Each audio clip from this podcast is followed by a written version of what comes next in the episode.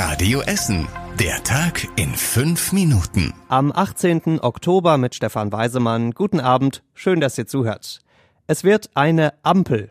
Wahrscheinlich zumindest. Am Wochenende haben SPD und Grüne ja schon gesagt, ja, wir wollen eine Ampelregierung. Und heute hat die FDP dann nachgezogen. Vorstand und Fraktion haben einstimmig dafür gestimmt heute.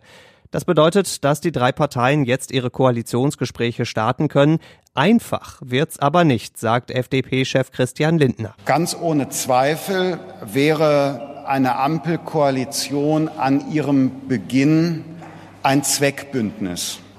Ob daraus mehr werden kann, das liegt an allen Beteiligten. Lindner sagt auch, dass er eine Koalition der Mitte will, in der sollen sich auch die Wähler der CDU vertreten fühlen, meint er. Wann sich die drei Parteien zum ersten konkreten Koalitionsgespräch treffen, ist noch nicht klar. Na, könnt ihr die Preise an der Tankstelle auch schon nicht mehr sehen, weil sie schon viel zu hoch gestiegen sind.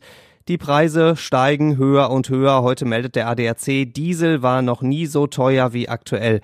Beim normalen Benzin sieht's auch nicht viel besser aus, liegt alles daran, dass Öl immer teurer wird. Die Forscher vom RWI im Südviertel gucken sich die Benzinpreise jetzt schon seit Jahren an und haben heute ihre Ergebnisse veröffentlicht. Früher lief so, morgens kostet tanken viel, im Laufe des Tages wird's immer günstiger und spät abends ist es dann wieder teuer. Mittlerweile gibt's mehrere Preissprünge am Tag. Es geht mal rauf, mal runter, um bis zu 13 Cent teilweise, sagen die Forscher. Vor allem, weil die Tankstellen sich immer stärker gegenseitig beobachten und dann auch ihre Preise anpassen. Dazu gibt's aber noch einen ganz wichtigen Tipp aus dem Südviertel. Tanken ist weiterhin nach 18 Uhr am günstigsten, beziehungsweise aktuell am wenigsten teuer. Der Chef fragte jetzt die Tage, wie es denn aussieht mit dem Urlaub dieses Jahr. Ich sage, ich bin froh, dass ich endlich wieder arbeiten kann. Ich brauche dieses Jahr ganz bestimmt keinen Urlaub mehr. Endlich wieder Gäste, sagen viele Hotels bei uns in Essen. Nach anderthalb Jahren Corona-KO geht's für die Hotels so langsam wieder ein bisschen bergauf. Vor allem die Spielemesse in Rüttenscheid hat in den letzten Tagen viele Gäste zu uns gebracht. Das Premier Inn in der Innenstadt und der Rheinische Hof in Rüttenscheid waren zum Beispiel sogar ausgebucht. Dazu kamen in den letzten Wochen auch schon das Oktoberfest in Harzopf oder das Light Festival in der Innenstadt. Auch da hat der ein oder andere im Hotel übernachtet. Ein kleines Hoch für die Hotels gerade also, aber alle fragen sich, bleibt das auch so? Denn große Veranstaltungen sind ja doch immer noch eher die Ausnahme. Die Hotels setzen deswegen als nächstes unter anderem auf die Motorshow Ende November und freuen sich bis dahin weiter über jeden einzelnen Gast. Was ist das bitte für eine skurrile Geschichte? Vor fünf Jahren gibt es bei Schalke 04 große Trauer. Ein ehemaliger Jugendspieler, er hat unter anderem mit Manuel Neuer zusammengespielt, ist bei einem Autounfall im Kongo ums Leben gekommen.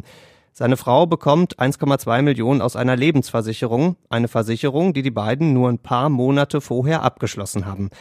Zwei Jahre später stellt sich raus, der Ex-Schalke-Spieler ist gar nicht tot. Er meldet sich da nämlich in der deutschen Botschaft im Kongo und er sagt, ich bin entführt worden in den letzten zwei Jahren. Seit heute stehen er und seine Frau bei uns in Rüttenscheid vor Gericht. Die beiden sollen den Tod des Mannes vorgetäuscht haben, um an das Geld aus der Lebensversicherung ranzukommen. Das ist zumindest der Vorwurf. Der Mann will im Prozess nichts sagen. Seine Frau meint, dass sie völlig überrascht war, dass ihr Mann plötzlich wieder aufgetaucht ist. Das Urteil zum scheintoten Schalke-Fußballer fällt in vier Wochen. Wenn die Siedler Katan verlassen und alle über losgehen, dann ist Spielemesse bei uns in Essen. Letztes Jahr hat die Messe wegen Corona eine Runde ausgesetzt. Dieses Jahr ist sie wieder ins Spiel gekommen. Allerdings lange nicht so voll wie vor Corona. Es waren 94.000 Besucher da. Bei der letzten Vor-Corona-Ausgabe waren es noch gut doppelt so viele.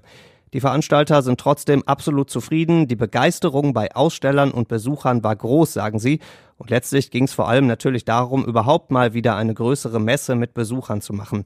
Gewinner waren die, die da waren. Die hatten nämlich endlich mal mehr Platz und mehr Zeit, die ganzen Spiele auch in Ruhe auszuprobieren. Und zum Schluss der Blick aufs Wetter. Morgen gibt's viele Wolken über Essen, dazu viel Wind und auch ein bisschen Regen, immerhin ziemlich mild mit 18 Grad.